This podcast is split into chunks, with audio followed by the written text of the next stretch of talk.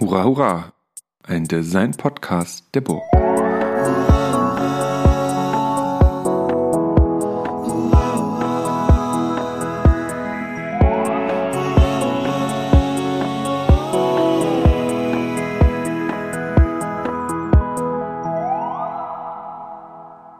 Hallo, herzlich willkommen zu einer neuen Folge des Hurra, hurra Podcasts und Heute ist in diesem Podcast der Burg Giebichenstein Kunsthochschule Halle ähm, ein Gast, der nicht von dieser Hochschule ist, sondern von einer anderen Hochschule, nämlich der ähm, Kunsthochschule in Offenbach. Ähm, hallo Peter. Hallo Christian. Peter Eckert ist heute zu Gast und jetzt sage ich so Kunsthochschule in Offenbach, das ist die HFG. Hochschule für Gestaltung in Offenbach, genau. Also keine, aber eine Kunsthochschule. Ist eine Kunsthochschule des Landes Hessen seit 1970. War vorher eine Werkkunstschule und seit 1970 hat sie den Status einer Kunsthochschule. Einzige Kunsthochschule im Land? Nee, also es gibt ähm, noch, in Kassel gibt es noch die ähm, Kunsthochschule und dann gibt es äh, das Städel, ähm, was eine städtische Institution war und seit ähm, ein paar Jahren jetzt also auch eine staatliche Kunsthochschule ist, aber eine reine Kunsthochschule, also ohne, ähm, ohne Design. Die hatte immer bis vor kurzem noch eine Masterclass for Architecture, aber die ist seit kurzem eingestellt worden. Und du bist dort Professor. Und ähm, was ist genau dein dein Themenfeld? Integriertes, integrierendes Design? Ja, also das nennt sich integriert oder ich nenne das integrierendes Design. Ähm, ich bin irgendwann mal als, äh, also das hieß immer Produktgestaltung. Ähm, mhm. Und äh, da ich aber immer also relativ übergreifend gearbeitet habe, also so ich habe Produkte entworfen früher, ich habe äh, Ausstellungen gemacht, ich habe Orientierungssysteme entworfen und äh, da ging es immer darum, also so, dass man verschiedene Bereiche miteinander verknüpfen musste und ähm, das habe ich mir gewissermaßen als mein Thema genommen, äh, integrierend.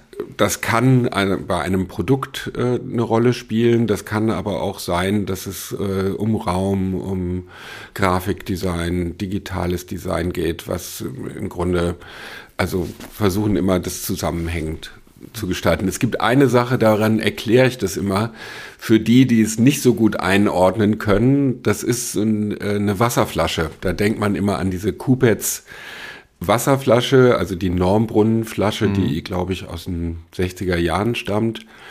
Und wenn man die betrachtet, betrachtet man eigentlich immer nur das Objekt.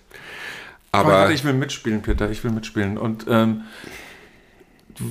man sieht aber nicht das System dahinter, durch das es sozusagen befüllt und immer wieder nachgefüllt werden kann das Pfandsystem, was dazu mhm. gehört, ähm, natürlich das Material, aus dem es äh, stimmt, äh, stammt, die Transportwege und so weiter und so fort. Also ähm, und das ist im Grunde immer so die Spitze des Eisberges und das machen wir als DesignerInnen, dass wir im Grunde also die Schnittstelle zum Benutzen sind und ganz selten also wissen, was eigentlich dahinter stattfindet. Und ähm, das möchte ich gerne bei der Gestaltung mit berücksichtigen. Und ähm, das hat eben ähm, mit diesem integrierenden Gedanken zu tun. Und wenn man irgendwo im System was ändert, äh, dann hat das eben auch Auswirkungen auf das Objekt selber. Und ähm, ja, das ist eben integrierendes Design. Hm, forderst du da einen mit Spracherecht in dem Gesamtsystem? Also wenn wir jetzt am Beispiel der, der Normbrunnenflasche sind, ähm, hat der hat Kupets damals auch das System mitentwickelt oder kam er so, wurde er mit, wurde ihm, also vielleicht wissen wir das auch nicht, aber vielleicht kann man es überleiten, oder wurde er dann gesagt, hier guck mal, das ist das System und dafür brauchen wir eine Flasche, bitte die Flasche, oder hat er gesagt, hm, naja, wir können eine Flasche machen, aber dafür müssen wir im System noch was mitändern? Ich glaube, ähm, so eine Flasche funktioniert nur dann, also so, wenn mhm. man die im System denkt. Und mhm. ähm, letztlich, also da in die Glasflasche passen, glaube ich, 0,75 mhm. rein. Ähm, in die ähm, äh, PET-Flasche, die später gekommen ist, passen, soweit ich weiß, äh, ein Liter rein. Genau, hier haben wir eine auf dem Tisch stehen. Ich habe sogar, hab sogar noch eine, warte kurz. Sogar genau. noch die äh, 0,7 sind es, glaube ich, nur. 0,7, ähm, die in die äh, genau. Glasflasche reinkommen. Und diese Maße, äh, die beziehen sich äh, natürlich dann auf die Kästen und die Kästen beziehen sich wieder auf die Paletten und die Paletten beziehen sich wieder auf die LKWs, in denen es transportiert wird und so weiter und mhm. so fort. Und äh, natürlich funktioniert das nur, wenn, wenn es integriert gedacht ist. Ja. Ja, sehr gut. Jetzt haben wir schon, haben wir ja schon die ersten Objekte hier mit auf dem Tisch, denn ich bin mal gespannt, wie, wie viele wir noch, wie viele wir noch finden. Ähm, ich habe aber ähm, mir für unser Gespräch ähm, tatsächlich noch mal einen anderen Einstieg äh, mit dazu gedacht, weil es geht ja in dem Podcast um Gestaltung und ähm, aber eben auch die Ausbildung, das Studium hin zur Gestaltung und um vielleicht auch immer den Hörenden dich mehr, äh, die mehr so ein bisschen mehr reinzuholen in wer du bist, wäre ja meine eigentlich der Punkt bei mir zu sagen, es, man kann ja Gestalter sein und man kann Gestalter werden. Ähm, wie bist du eigentlich Gestalter geworden? Das ist wirklich, äh, jetzt bringst du mich tatsächlich aufs Glatteis, weil ich tatsächlich mal überlegen muss, wie ich Gestalter geworden bin. Ähm, äh, tatsächlich habe ich eine Lehre gemacht als Industriekaufmann bei 4711 in Köln. Bei dem, bei dem Eau de Toilette oder Parfum? Ja, genau, ja. bei dem Parfumhersteller. Äh, Eau de Cologne. Eau de Cologne. Und ich habe in der Schule mal bei meinem geliebten Kunstlehrer ähm, Hasselbach, ähm, mhm. habe ich mal ein, weiß bis heute nicht, wie ich darauf gekommen bin, einen ähm, Vortrag über Design gehalten. Und ähm, dann habe ich eben diese Lehre gemacht. Für mich war das also so von meiner ganzen Herkunft und, und so weiter, war das vollkommen weit weg. Also ich habe immer gern gezeichnet, aber weiß ich auch nicht genau, wie ich dazu gekommen bin. Und ähm, habe eben diese Lehre gemacht und da hatte ich dann plötzlich äh, zu tun mit Leuten, die mit Gestaltung zu tun hatten. Und da habe ich mir dann überlegt, ach, eigentlich wäre das doch was. Und ähm, ja, und dann habe ich erst noch ein Praktikum gemacht, äh, war dann immer die Frage Kommunikationsdesign oder äh, Produktdesign und ähm, ja, habe mich dann irgendwann in Wuppertal beworben und ähm, bin dann später nach Hamburg gegangen an die äh, Kunsthochschule und habe dann Produktdesign studiert. Und ja, warum bin ich Gestalter? Weil ich einfach eine extreme Befriedigung darin äh, sehe, äh, Dinge entstehen zu lassen und ähm, einfach, ähm, ja, also aus dem vom Papier zum Ding äh, zu kommen. Das, heute kann das ja auch was anderes sein, aber tatsächlich hat mich das total fasziniert. Also dieser Gedanke aus dem, aus meinen eigenen Gedanken heraus mhm. Dinge entstehen zu lassen. Und äh, das hat mich dazu gebracht, äh, Gestalter zu werden. Und du arbeitest ja auch sehr erfolgreich selbst als Gestalter. Also ja. neben der Lehre oder ist immer so ein bisschen schwierig, will, will da niemand immer zu nahe treten. Ne? Also neben der Lehre, das klingt so, als könne man alles parallel machen, aber das ist ja natürlich eine Gewichtungsfrage. Aber du hast, ich glaube, mit einem Partner zusammen Unit Design mit tatsächlich zwei Niederlassungen? Ja, also mittlerweile ähm, gehört mir das alleine. Mhm. Also der Bernd, mein Partner, der hat ähm, die Schweiz übernommen, der arbeitet auch noch manchmal bei uns im Büro.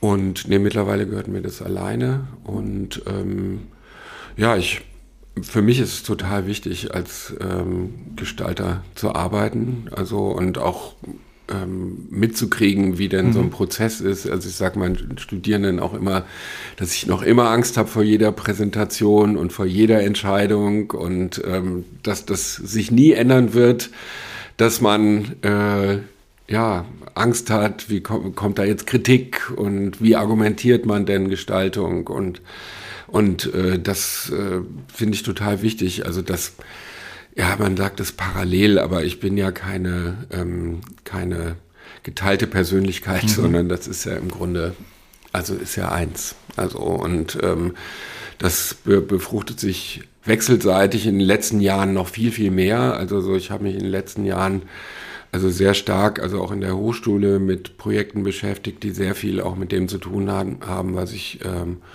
professionell mache und da gibt es unheimlich viele Querbeziehungen. Also so manchmal lässt sich das auch gar nicht richtig trennen voneinander. Mhm. Beschreib mal diese Querbeziehungen. Welche, wie, wie profitiert die Lehre von deiner Tätigkeit im Büro und wie natürlich auch andersrum? Ja, also äh, ich habe ja mal früher als äh, Produktdesigner bei Braun gearbeitet, habe dann äh, mit einem Partner zusammen Eckert und Barski gegründet und wir haben sehr, sehr viel richtiges Industriedesign gemacht. Das ist richtiges Industriedesign. Das sind medizintechnische Geräte, okay. das sind ähm, äh, Chirurgiesauger, das sind Investitionsgüter. Investitionsstaubsauger haben wir entworfen, ähm, Operationsleuchten für Hereus und, und solche Sachen. Respekt.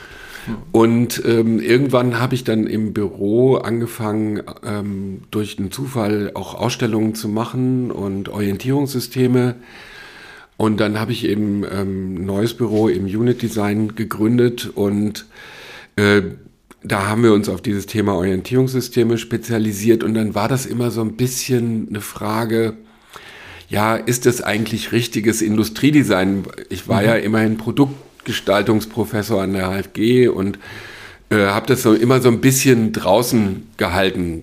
Wenngleich wir natürlich Produkte entwerfen, wir entwerfen äh, natürlich äh, richtige Hardware, wir müssen ähm, Planungen machen und, und so weiter. Also alles, was man als Industriedesigner auch können muss. Aber trotzdem ist es ja immer so ein bisschen nah am Kommunikationsdesign. Und ähm, irgendwann habe ich eben äh, angefangen äh, mit diesem Mobilitätsdesign, also vor ungefähr zehn Jahren. Und da habe ich eben festgestellt, ähm, dass es unheimlich viel damit zu tun hat, ähm, weil Orientierung und Information letztlich der Zugang zu ähm, Mobilität ist. Und ähm, da hat sich das plötzlich ähm, überschnitten. Und äh, heute entwerfen wir Sachen, die wir auch in der Hochschule machen. Und ähm, das ist also es überschneidet sich und natürlich die Studierenden profitieren extrem davon, äh, dass ich eben weiß, wie solche Prozesse funktionieren. Also wenn man also Mobilitätsstationen zum Beispiel entwirft, das ist ja nicht wie so ein, dass man da sitzt und ähm, sich irgendwas ausdenkt, sondern man muss immer im System denken. Man muss unheimlich viele Leute mitnehmen, sei es jetzt private äh, Unternehmen, aber natürlich ganz viele auch öffentliche Institutionen und äh, da, das kann ich äh, sehr gut vermitteln, also wie komplex eben diese, mhm. ähm, das Gestalten eben in solchen Systemen ist. Ich, ich, merke, wie, wie, wie viel Wissen mir fehlt. Äh, eine Mobilitätsstation, das ist eine Bushaltestelle oder eine Verleihstation für ein Fahrrad oder also, also was würde man das bezeichnen? Sagen wir mal so, zukünftige Mobilität ähm, ist eben vernetzte Mobilität. Also man spricht da von multimodaler oder mhm. intermodaler äh, Mobilität. Das heißt, du bewegst dich nicht von, vom, von zu Hause zu deinem Arbeitsplatz oder wo du auch immer hin willst mit einem Fortbewegungsmittel, sondern du gehst zu Fuß. Das ist ja auch ein Teil des Mobilitäts. Systems, fährst mit dem Fahrrad, äh, nimmst die Bahn, äh, dann nimmst du vielleicht nochmal ein Leihfahrrad oder steigst in ein Carsharing-Auto um und ähm, damit man diese Vernetzung überhaupt nutzen kann, dafür gibt es eben sogenannte hm. Mobilitätsstationen und ähm, äh, sowas entwerfen wir zum Beispiel. Und das ähm, vermittelst du als Professor für integrierendes Design auch mit den Studierenden? Oder ihr studiert das gemeinsam, wie das möglich sein könnte? Also ähm, ich mache ganz normales Grundstudium und, mhm. und da werden auch ganz normale Produkte entworfen. Es gibt auch viele ehemalige Studierende, die äh, mittlerweile erfolgreiche Möbeldesigner sind und ähm, also so, das ist also steckt gewissermaßen in mir drin. Was wir aber in dem Mobilitätsdesign machen, ist alles das, äh, was nicht mit dem eigenen Auto äh, zu tun hat. Das heißt, mhm. wir entwerfen auch Fahrräder, ähm, äh, wir en entwerfen, im letzten Sem Semester haben wir eine Seilbahn äh, entworfen für ähm, Offenbach, also eine Verbindung zwischen Offenbach und Frankfurt, also die relativ realistisch ist, auch in Kooperation ähm, mit ähm, Bauingenieuren aus der Hochschule in Darmstadt mhm. und ähm, wir machen im Grunde zukünftige Mobilität sichtbar und das kann sich auf ein Fahrrad äh, beziehen, ähm, kann sich aber eben auch auf autonome Fahrzeuge beziehen oder eben solche systemischen Ansätze wie äh, Mobilitätsstationen ähm, oder sowas.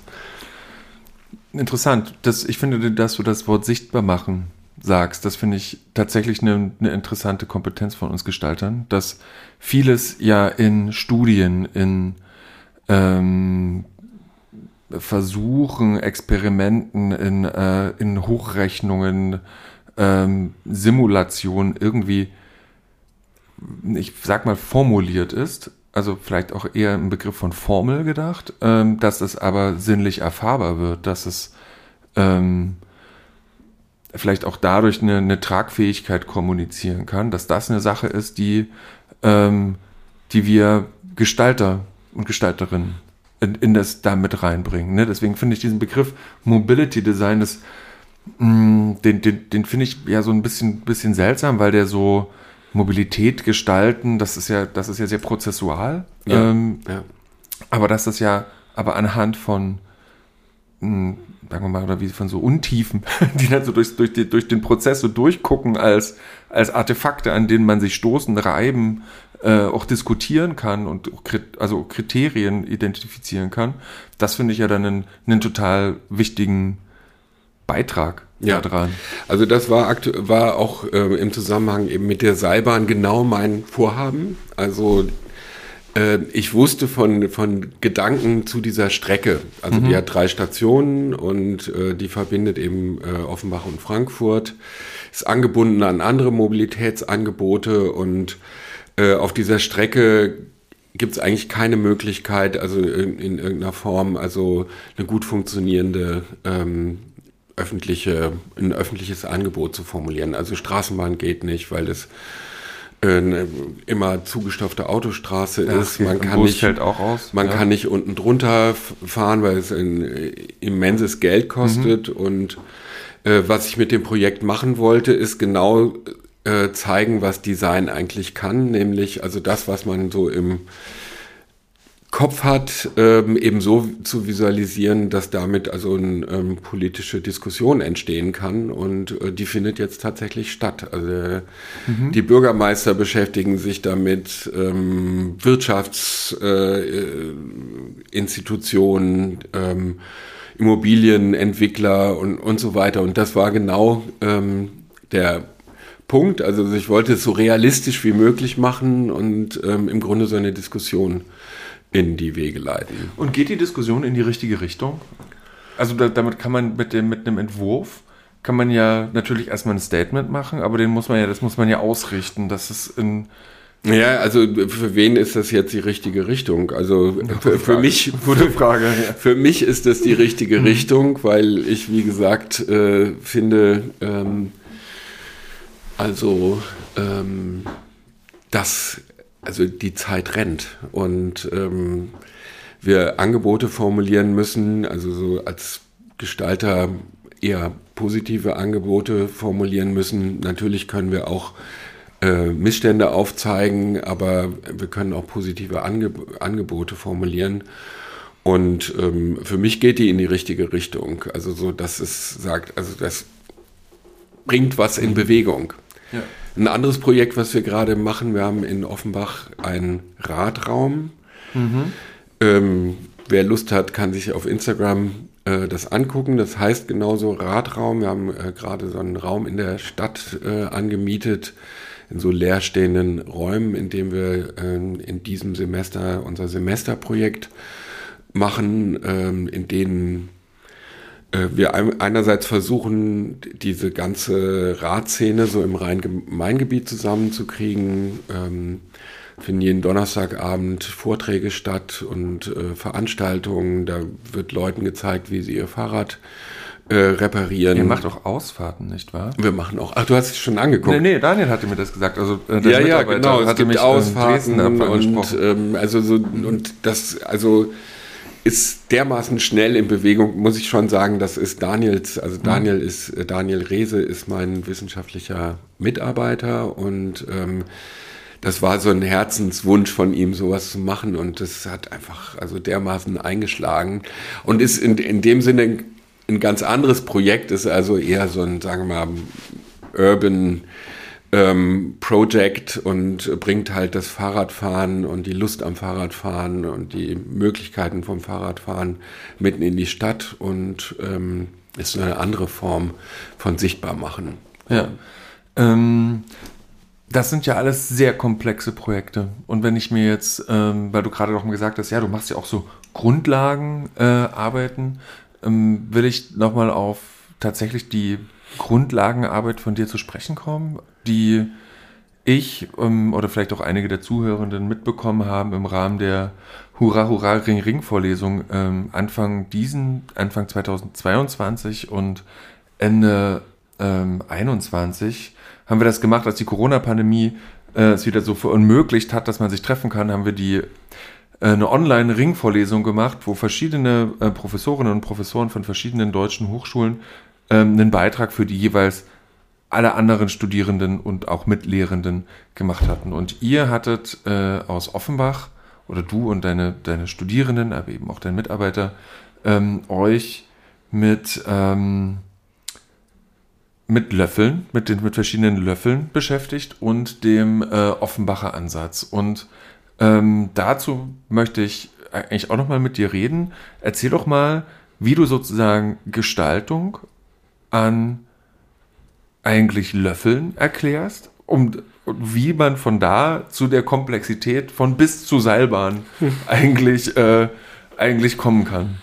Ja, also äh, der Hintergrund der ähm, dieses Lehrangebots oder des Grundlagenangebots, äh, das hieß früher Mensch-Objekt-Interaktion. Also mhm. ähm, vielleicht nochmal ganz kurz ausholen. Also an der HFG wurde in den 80er Jahren die sogenannte Theorie der äh, Produktsprache entwickelt, vor dem Hintergrund, dass man, dass die Akteure dort, also Jochen Groß, zum Beispiel Richard Fischer ähm, und Dieter Mankau, äh, dass die gesagt haben, Gestalter haben in dem Sinne keine Wissenschaft. Mhm. Und äh, so geht es uns ja heute auch immer noch. Es ist schon schwierig, sich als sogenannt Kreativer äh, in so einem wissenschaftlichen Umfeld zu bewegen. Und ähm, da äh, wurde an der HFG die sogenannte Theorie der Produktsprache entwickelt. Und ähm, es geht im Grunde darum, ähm, äh, über Gestaltung differenziert reden zu können. Und äh, dafür gibt es eben ein ganz einfaches Modell. Also so, das ist eben aufgeteilt in äh, die Anzeichenfunktionen, die Formalästhetik und die, nee, muss andersrum, also die, Formal, die Formalästhetik, äh, die äh, Anzeichenfunktionen mhm. und die Symbolfunktionen. Ähm, die Formalästhetik, die eben die Erscheinung beschreibt und, und die Form ähm, ganz geometrisch oder Oberfläche oder Farbe und so weiter. All die Dinge, die also quasi Gestaltungsmittel sind. Die Anzeichenfunktionen sind die, die im Grunde auf die Funktion hinweisen und die Benutzung eines ähm, äh, Produktes hinweisen, wobei wir also heute nicht mehr unterscheiden. Also sozusagen, ist es Produktdesign oder ist es Oberflächengestaltung, äh, ist ja. es der Raum? Ne? Also so, und und äh, die schwierigste oder die differenzierteste Auseinandersetzung sind eben die Symbolfunktionen, die ja immer sehr stark kontextabhängig sind sei es jetzt ein kultureller oder ein lebensstilbezogenen ähm, Zusammenhang. Und das ist im Grunde so die, die ähm, Auseinandersetzung mit der Produktsprache und ähm, und das versuchen wir eben den Studierenden im ersten Semester äh, zu vermitteln. Diese Übung mit den Löffeln ist eine, die eigentlich nur an den ersten zwei ähm, Tagen stattfindet, ne? also in den mhm. Unterrichtstagen stattfindet. Und ähm, da geht es darum, dass man im Grunde beobachten lernt und versucht, Dinge miteinander zu vergleichen. Jetzt kann man äh, schwer und leicht, ähm, dünn und äh, dick oder äh, natürlich auch wertvoll oder nicht so wertvoll. Ähm, es gibt unterschiedliche Attribute und diese Löffelsammlung lässt es eben sehr gut zu, dass man also sehr differenziert hinguckt, also da es auch so viele sind und ähm, das sollen die Studierenden eben lernen, indem sie so ganz einfach immer so Fünferreihen legen, dann gibt es zwei Pole und dann gibt es eins, was dazwischen ist und ähm, daraus entwerfen sie dann auch eigene Sachen, die möglicherweise fehlen. Das Lustigste, ähm, oder was heißt lustig, ist vielleicht auch ein bisschen äh, zynisch, aber ähm, ein, ein, Besteck, mit dem man also gut einen Terroranschlag im Flugzeug machen kann und mit mhm. eins, mit dem man das möglicherweise nicht machen kann. Also mhm. und ähm, solche äh, Projekte kommen dann bisweilen da raus und das ist aber eine Übung, äh, die als Einstieg unheimlich gut funktioniert, weil ähm, dieses Besteck eben alles hat. Also der, der wo, womit ich es immer am einfachsten erkläre, wenn man sich vorstellt, es gibt einen Eislöffel, mhm. äh, ein, ein Eisstäbchen, es gibt einen ähm, Kaffeeumrührer und es gibt einen Stab, mit dem man in den Hals guckt. Ja. Und die sind formal ästhetisch alle gleich. Die unterscheiden sich nur ganz klein wenig in der Proportion, haben aber ganz unterschiedliche Bedeutung. Und wenn man das mal so als Grundlage nimmt und sagt, wie entwerfe ich eigentlich so ein Objekt, und das kann man zweidimensional entwerfen, äh, dann merkt man relativ schnell, also so welche Mittel also ähm, dann eben auch eine Bedeutung beeinflussen können. Und ähm, ja, das ist eine ganz schöne Übung, um sofort am Anfang schon professionell über Gestaltung reden zu können. Wie geht das denn weiter, wenn du sagst, es sind nur die ersten zwei Tage? Ähm, also der nächste Teil, also wir teilen das immer in zwei Workshops auf, das, äh, das erste Semester, äh, der beschäftigt sich dann mit einem Begriff. Wobei es mir unheimlich wichtig ist, also so, dass in diesem Semester heißt er begrenzend. Mhm. Und ähm, mir ist es unheimlich wichtig, dass die Studierenden, also die, jeder, der anfängt, Designs zu studieren, denkt, so, jetzt entwerfe ich ähm, eine Leuchte oder ich entwerfe einen Tisch oder ich entwerfe irgendein Ding. Und ähm, ich finde es äh, wichtig, dass die Studierenden sich zunächst mit Begriffen äh, beschäftigen und die eben richtig einordnen können. Mhm. Und, ähm, und die Auseinandersetzung mit dem Begriff äh, führt dann dazu, dass man zum Beispiel über Objekte nachdenkt.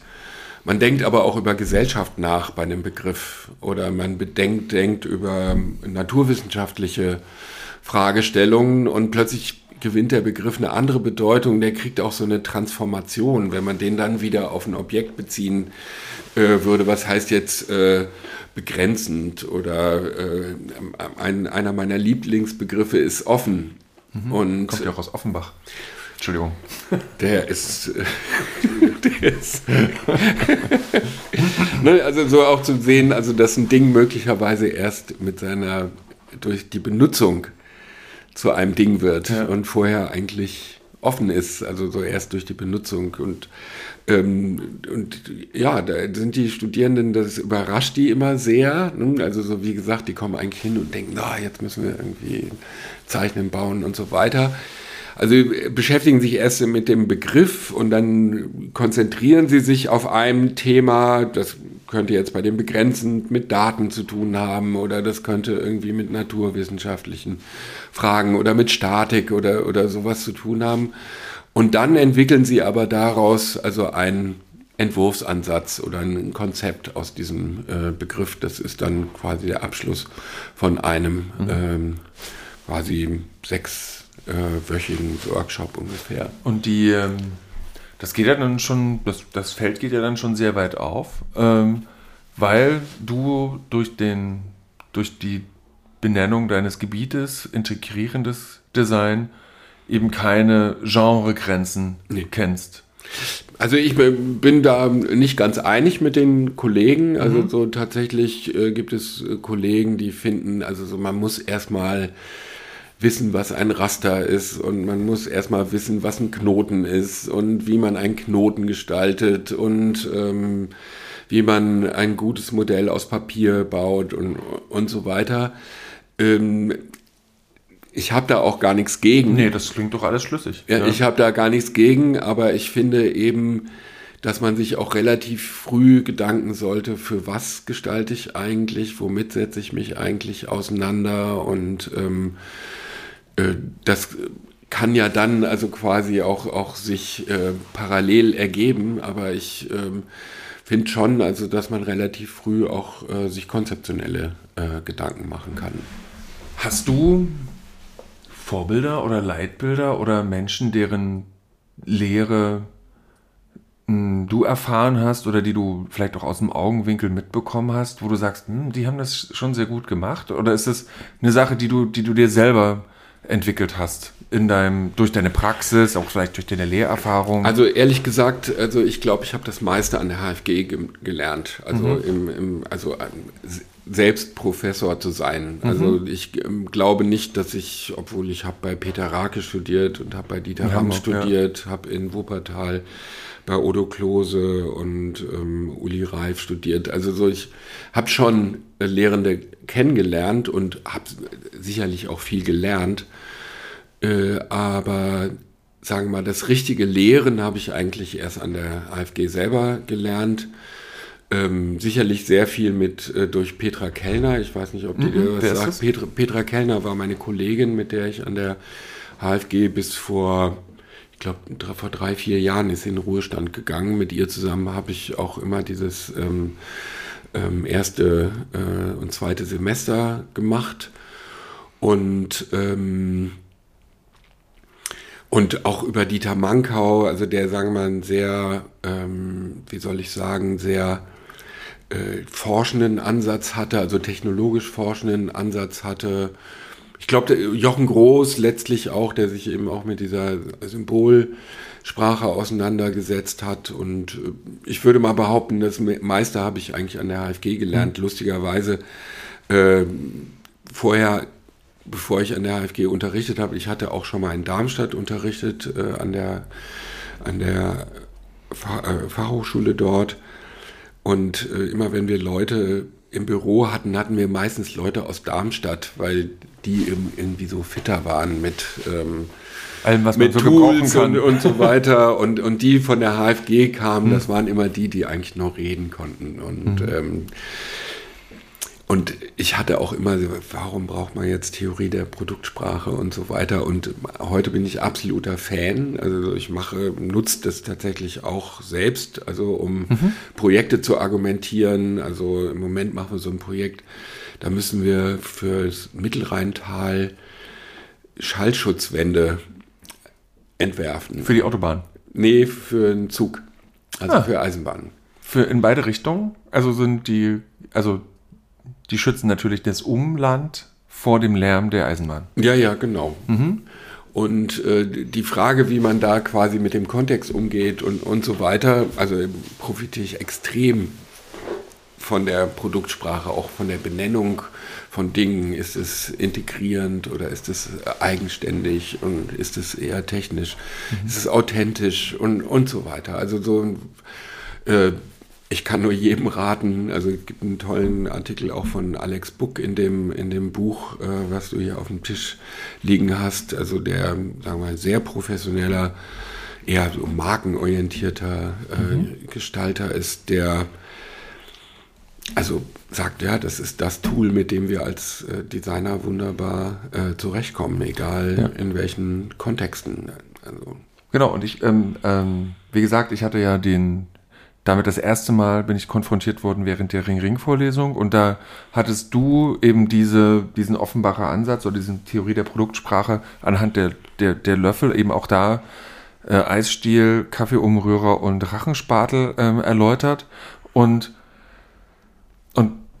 es, war ein, ein Erkenntnismoment, weil ich mich eben auch immer voll in diese, in diese hochkomplexen Projekte stürze, die so viel in, integrieren Menschen, Technologien, Fertigungsmethoden, irgendwie Materialien und immer alles irgendwie gleichzeitig mit den Studierenden machen will, aber mir die, mir manchmal dass der Kriterienkatalog fehlt, anhand denen wir gemeinsam über gut oder schlecht, über geeignet oder ungeeignet sprechen können, weil wenn man den nämlich nicht gemeinsam entwickelt und diese Theorie der Produktsprache ermöglicht es, erstmal gemeinsam ein Vokabular aufzusetzen, anhand dem wir sagen können, ja, das ist eine tolle Idee.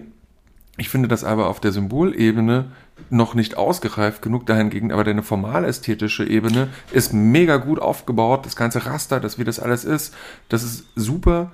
Aber guck mal, dein Symbol, das ist doch überhaupt gar nicht eingebettet in, die, in, in den, den, Kontext, Kontext ja. in, dem du, ja. in dem du das aussetzen willst. Und das könnte ich denen jetzt so aus der Kalten erzählen und dann gucken sie mich die Studierenden ähm, an und denken, hä, was redet der? Wenn man das aber mit denen einmal diskutiert hat und die, die, die das Prinzip erkennen, dann, dann merkt man erstmal schon selber, wie sie so argumentieren und gleichzeitig, wie, wie man viel, auch viel mehr auf Augenhöhe miteinander äh, sprechen kann. Deswegen halte ich das für einen, diesen, diese, diese Theorie der Produktsprache für, eine, für ein sehr gutes Mittel, um sauber über Gestaltung sprechen zu können. Also ja. das, das, was du auch Begrifflichkeiten oder das Benennen äh, von ähm, aufgeführt hast, das finde ja. ich, das ist, macht es wirklich einfach. Ja.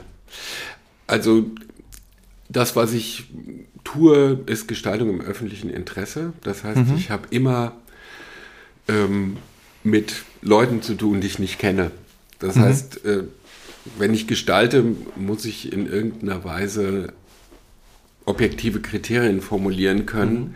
die ich auch so vermitteln kann. Also letztlich ist Sprache ja der Schlüssel. Also der, wenn man etwas plant, aber auch wenn anschließend darüber gesprochen wird oder rezensiert wird oder kritisiert wird und so weiter, es wird immer über Sprache kritisiert. Und ähm, je besser man mhm. damit umgehen kann, umso besser kann man es auch einordnen. Für mich gibt es in dem Sinne kein schlechtes Produkt, weil das Produkt immer irgendeinen Grund hat, warum es so ist. Ne? Also so, dann hat es irgendwelche ökonomischen Gründe oder es muss in so eine bestimmte Lebenswelt passen, die vielleicht mit mir gar nichts zu tun hat. Ne? Also so, das könnte man jetzt hässlich finden, aber für einen bestimmten Kontext ist genau das richtige Produkt und äh, das eben möglichst unemotional einordnen zu können, äh, ist eben die Kunst. Und äh, wenn man das auf Gestaltung übertragen kann, lässt sich das eben sehr gut vermitteln.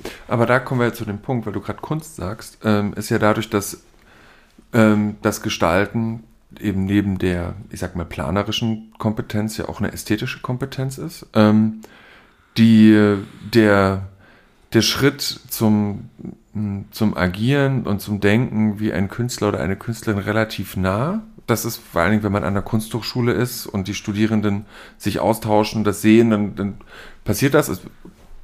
Ich will ja darauf hinaus, dass, dass, die, dass das Argumentieren mit, äh, mit, mit der Theorie der äh, Produktsprache es ermöglicht, objektiv zu argumentieren. Also man kann einen Entwurf kritisieren anhand von, äh, aber auch die Studierenden können den Entwurf argumentieren, ohne auf ihr eigenes Subjekt zurückgreifen zu müssen. Also man muss nicht mehr sagen, ich finde das so und so und wenn ich dann aber das kritisiere, dann ist der, der Entwurf oder das Modell oder ja nicht Vehikel, um die Person zu kritisieren, sondern ich will mhm. ja ganz, ich will ja die Person gar nicht kritisieren. Mhm. Ne? Wenn aber sie nicht argumentieren kann, warum das Ding so ist, wie es ist, dann und eben nur aus einer Autorenschaft heraus äh, den, die Argumente zieht, dann ist ja meine Kritik auch automatisch eine Person, personenbezogen. Und das, finde ich, ermöglicht es hier, dass wir ganz konkret über, über Offensichtliches sprechen können. Ja, also an der Kunsthochschule ist ja immer, weißt du selber gut. Ne? Also so hm ich will jetzt nicht sagen, die Designer sind immer die Deppen, aber tatsächlich. Das würde ich nicht sagen. aber tatsächlich ist es natürlich ähm, sehr schwierig. Ne? Also, so, also diese Positionierung äh, in der Kunsthochschule, weil wir ja immer in einem, sagen wir mal, wie ich es vorhin gesagt habe, öffentlichen Interesse arbeiten. Das heißt, wir arbeiten nicht für uns, mhm. sondern wir arbeiten immer für andere, meistens für Leute, die wir gar nicht kennen. Mhm. Und deswegen ist es nicht selbstreferenziell, sondern es ist tatsächlich, ähm, es muss für viele okay sein, nicht nur für mich. Mhm. Und das ist ein ganz wesentlicher Unterschied. Warum denkst du, dass wir Designer in der Kunsthochschule Deppen sind? Ja, weil wir immer mit so angewandten Dingen zu tun haben. Also das ist, ist jetzt so ein bisschen kritisch, aber das merkt man äh, tatsächlich doch. Also so, dass das, ähm, ja, es ist manchmal nicht so richtig cool, sich über ein, über ein medizintechnisches Gerät, ähm, über ein medizintechnisches Gerät Gedanken zu machen. Ähm, gegenüber einem Bild zum Beispiel. Ne? Das, also, ne? also so, das steht immer so ein bisschen in, ähm, in so einer Konkurrenz zueinander und ja, ist bisweilen nicht so einfach. Ja.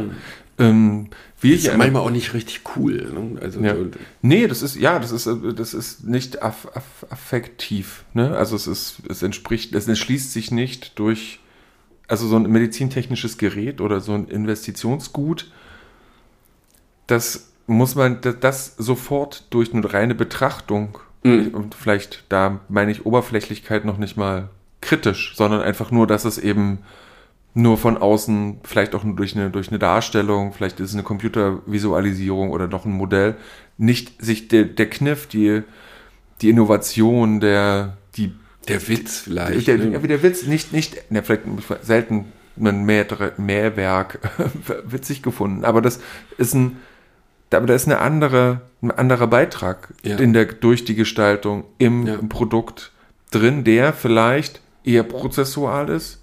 Vielleicht ist das Ding einfach nicht erkennbar besser, aber es verbraucht 30% weniger Energie in der Fertigung, es ist 30% schneller fertigbar, es ist ähm, lokal zu fertigen in irgendeinem Krisengebiet.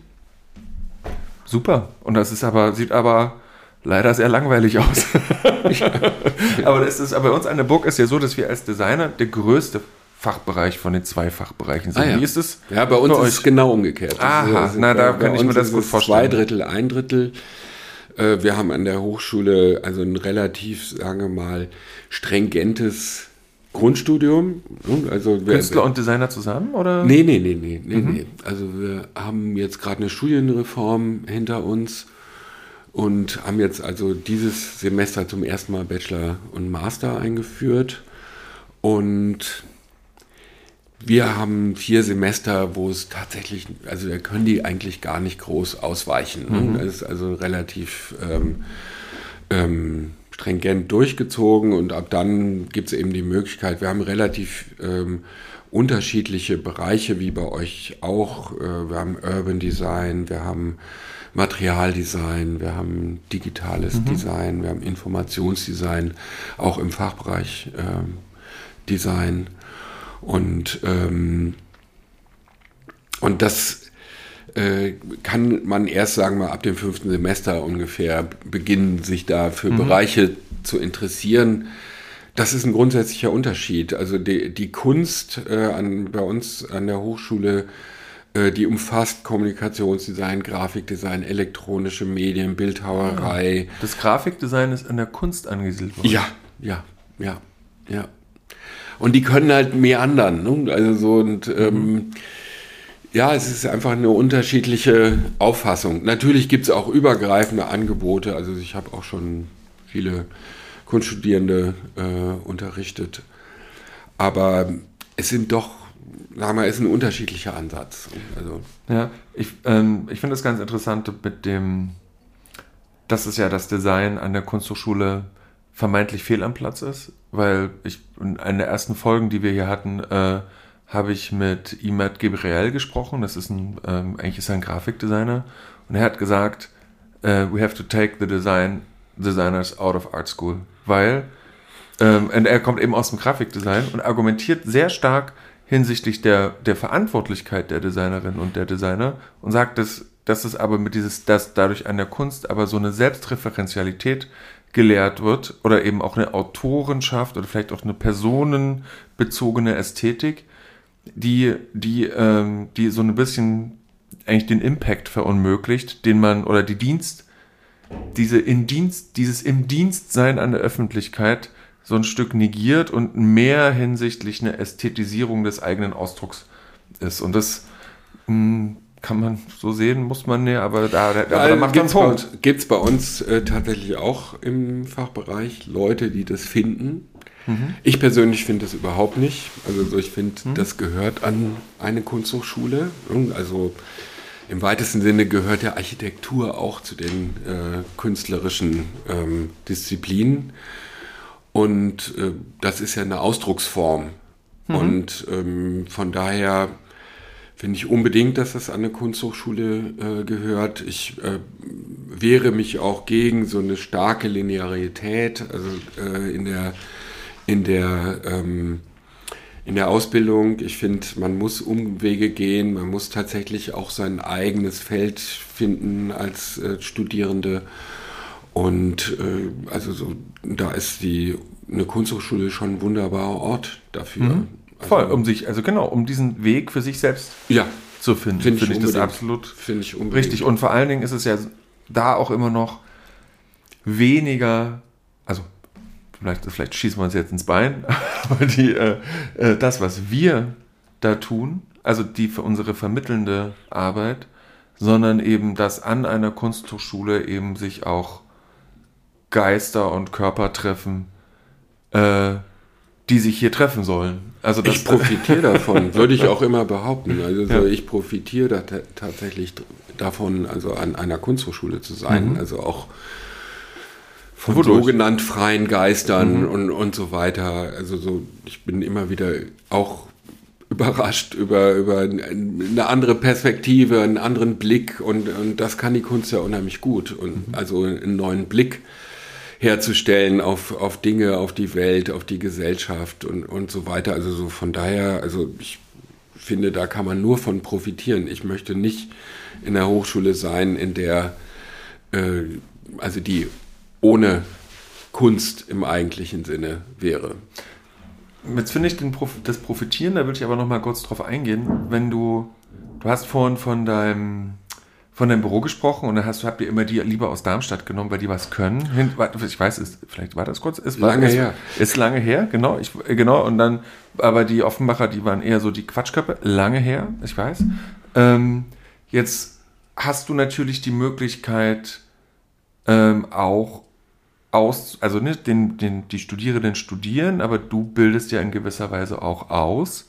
Ähm, die, wie sehr ist dir eine Employability wichtig der Studierenden? Also, weil an einer Kunsthochschule wird ja ganz oft der, ja, da, da wird sich gefunden, macht mal, macht mal, macht mal, aber, aber ihr werdet hier nicht ready for market. Wie, wie, hast, wie, wie, wie Also, da bin sowas? ich, bin ich ähm, mir ganz sicher, also, dass die, ähm, ich äh, benutze den Begriff nicht Employability. Ja, ich weiß, das ist aber so ein, lass, lass, lass könnte auch Berufsfähigkeit ja. oder, oder so nennen. Ja.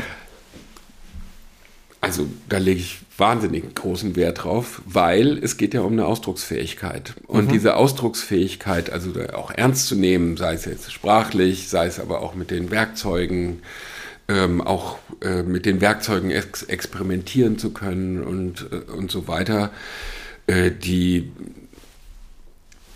hilft den Studierenden extrem, sich auch zu positionieren. Ja. Also und äh, ich meine, dieses Berufsfeld, das mache ich im zweiten Semester übrigens. Das nennt sich ähm, Grundlagen für Designprozesse. Also so versuche ich eben so ein Berufsfeld ähm, darzustellen. Da habe ich auch noch eine andere Sammlung, die mhm. ich ähm, nutze, um gewissermaßen aufzuzeigen, wo, wo es richtige Brüche in der Entwicklung gab, sei es jetzt technologisch oder in der Digitalität oder. Oh, lass mich raten, was das für Objekte sind. Ja, ich kann dir die heute Abend. Ach, stimmt. Zeigen. Aber ich lass mich trotzdem jetzt raten. äh, Telefone. Telefone, es gibt aber. Also sind es eine verschiedene Reihe von. Ja, ja, es ganz. Ah, okay. Ja, ja, es gibt auch ein äh, Eames-Stühle oder mhm. ne, also die zum Beispiel Veränderung der Technologie, äh, Verarbeitungstechnologie zeigen. Stimmt, ihr habt nämlich bei euch den ersten gemacht. iPod hm? habe ich zum Beispiel. Genau, da gibt es ein, ähm, auch schön bei äh, Bill Buxton gibt es eine schöne Aufreihung, wie sich das Interface geändert hat. Ja. Aber ihr habt dann zum Beispiel, das finde ich anders als bei uns im Design hier an der Burg, ähm, wo wir unter uns Kollegen immer die Räume wechseln, hast du ja deinen Raum, ähm, also ich habe dich zumindest öfters mal in Videocalls gesehen, wo du dein Atelier hast und da ist da die große, große Schwerlastregal und da stehen da die ja, ja. Modelle und ja, die Stühle und die Sachen drin. Das sind auch so. Aber da mache ich keinen Unterricht, den trage ich dann in, also da mache ich keinen Grundlagenunterricht, mhm. dafür haben wir einen extra ah, okay. Raum. Das, das wird dann mhm. immer rüber geschleppt. das ist ein Schwerlastwagen. Ich will aber nochmal äh, auf die Berufsfähigkeit Ja, zurückkommen, weil äh, du hattest mich, also du, mir kurz geschrieben, womit du dich auch äh, beschäftigen möchtest in, in, in unserem Gespräch. Und die Frage, wie sieht eigentlich die Zukunft von, ähm, Ja. von der Ausbildung aus? Und also ich habe tatsächlich so eine große Hoffnung, ich, dass Design also noch eine wesentlich größere Rolle spielt und die hat eigentlich damit zu tun, dass ich kürzlich in der Zeit einen Artikel gelesen habe, der hieß Die beschwerte Jugend. Und da ging es darum, warum denn die Jugend also so sehr stark auf diese Gender-Thematik und Diskriminierung und so weiter, warum die da eigentlich ähm, so stark sich damit auseinandersetzen und auch so ähm, das auch so massiv einfordern. Und in diesem äh, Artikel äh, stand eine Zahl, die hieß, dass die 15- bis 25-Jährigen 10% unserer Gesellschaft ausmachen. Und Wie viel? 10, Nur. ja.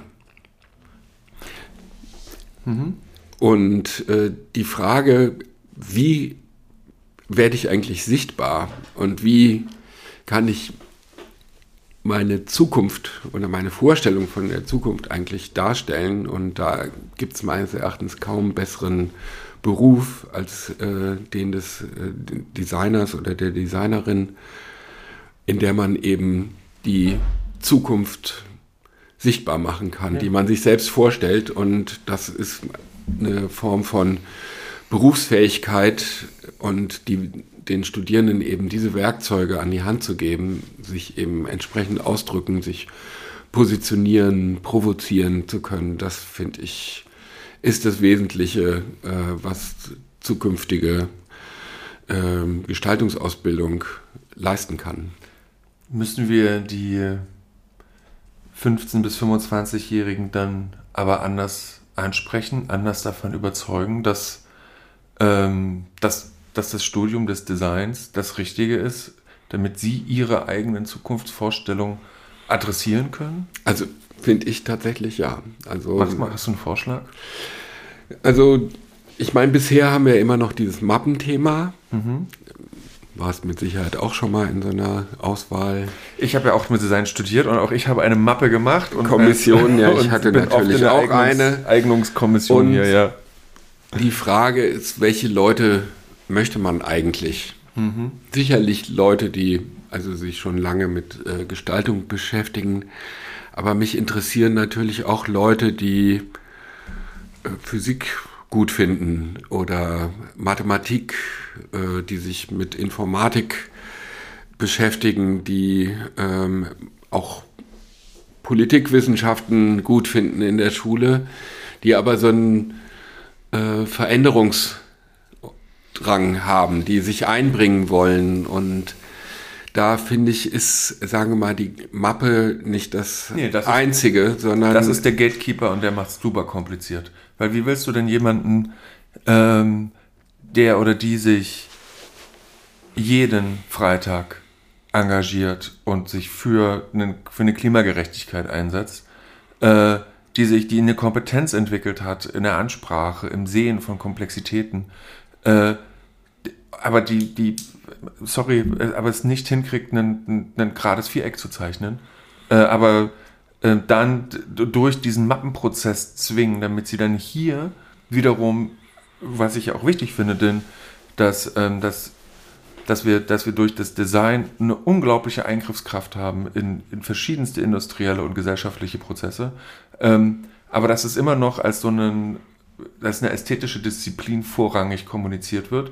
äh, was es denen aber verunmöglicht, äh, den Zugang dazu zu finden. Ne, da bräuchte es, ich habe mir gerade notiert, aus einer künstlerischen Eignung müssen wir eine fachliche Eignung machen und diese Ja, fachliche denk- Eignung müssen wir, müssen wir aber, aber diese Fachlichkeiten müssen wir neu kommunizieren. Wir Ja. müssen das neu definieren, was dich was ich oder was jemanden geeignet macht, Gestalterin, Gestalter zu werden. Ja, ich glaube, wir haben immer noch damit zu tun, dass Designer irgendwas schöner machen oder schicker machen, äh, teurer machen. Das ist ja im Grunde das, was uns immer ähm, so Immer. schnell nachgesagt wird und dass wir aber in dieser Ausbildung sowohl die ganze handwerkliche Komponente, die herstellungsbezogene, die komplexitätsbezogene Komponente, die angrenzenden Wissenschaften, aber natürlich auch Fragen der Wahrnehmung, der Rezeption und, und so weiter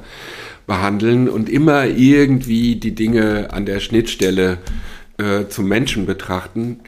Das ist ein enormes Potenzial, was ja. in, diesem, in diesem Beruf drinsteckt. Und das ist, sagen wir mal, meine hoffnungsvolle Vorstellung, dass im Grunde, also Beuys hat immer gesagt, ähm, jeder ist ein, Design, ein Künstler. Und also so, ich würde mich freuen, wenn jeder im Grunde wüsste, was Design leisten kann. Also ja, und die und hier vielleicht auch nochmal, um den Rahmen zu schließen, dadurch, dass dein, du hast es ja auch nicht integriertes Design, sondern integrierend. Genau, das ist ja, beschreibt ja eine Tätigkeit. Das ja, ist ja. Das ist eben der Prozess. Genau, und ähm, aber dass das ja die Kompetenz ist, die es zu entwickeln gilt, vielleicht bei dir explizit, ähm, aber eben vielleicht auch bei uns an der Hochschule oder eben an vielen anderen Fachbereichen und Studiengängen.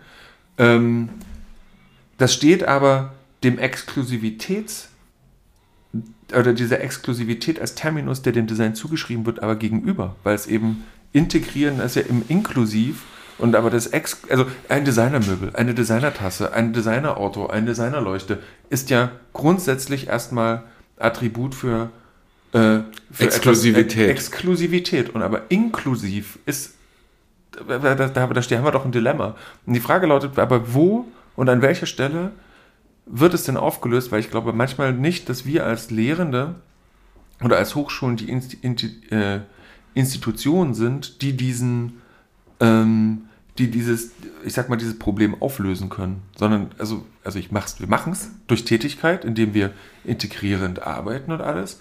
Ähm, aber der, ich sag mal, ein gewisser äh, ähm, Öffentlichkeitsarbeitsmarkt macht das doch dann aber, dass die, das nach außen hin Design als, eine, als etwas Exklusives vermarktet wird. Ja, so ganz so ist es schon nicht mehr. Nee. Also so, ähm, wenn du schaust, dass diese ganzen großen Unternehmensberatungen ja. ein Designbüro nach dem anderen aufkaufen. Ja, aktuell, ja. Dann und, und äh, Unternehmensberatungen ja in der, Regelung, in der Regel mit Change ähm, mhm. Prozessen zu tun hat, Unternehmensveränderungen und so weiter. Und also da sind schon viele mittlerweile drauf gekommen, also dass Design eben eine ganz große Bedeutung hat äh, aber es lässt sich eben nicht so, es ist nicht so plakativ. Mhm. Ja, wahrscheinlich ist es das Plakative. Ja. Ne, also wenn ich einen Stuhl mache, ne, warum, warum wird jemand äh, Produktdesigner, ähm, weil er irgendwie Möbel toll oder sie Möbel toll findet und mhm. oder Autos entwerfen und ne, also so, das sind ja, also da wird man direkt identifiziert als derjenige, der einen flotten Strich hat. Styled. Und, stylt. Ne? Also, das muss man natürlich der Automobilindustrie tatsächlich äh, zugutehalten. Also die haben das also perfidest ähm, herausgefunden, wie man genau so ein Verlangen adressiert. Nun, also sowieso muss ein Auto Leder innen drin oder Holz haben. Ne? Also was eigentlich in eine Kutsche gehört, nicht ein mit Sensorik vollgestopftes mhm. Techno äh, Mobilgerät, aber da wird natürlich, also das wissen DesignerInnen wahnsinnig gut, also so wie man genau den Wunsch adressiert und den eben auch erfüllt. Symbolfunktion. Ja, ja, ja, ja, also so, und, aber das kann man ja auch fürs Gute nutzen, denke ich. Ne? Also ja, und lass uns das an der Stelle äh, beschließen. Lass uns das fürs Gute nutzen. Ähm, Peter, ich danke dir für deine Zeit. Wir sind äh, auf meinem Timer gerade kurz vor der Stunde und das ist super so. Ähm, vielen Dank für deine Zeit. Danke für die Einblicke auch in deine Lehre, in die Art und Weise, wie du über Gestaltung und Gestaltungsvermittlung denkst. Und ähm, ähm, ich sage auf Wiedersehen, liebe Zuhörende, und ähm, bis zum nächsten Mal. Vielen Dank, Christian. Hat mir viel Spaß gemacht. Danke dir.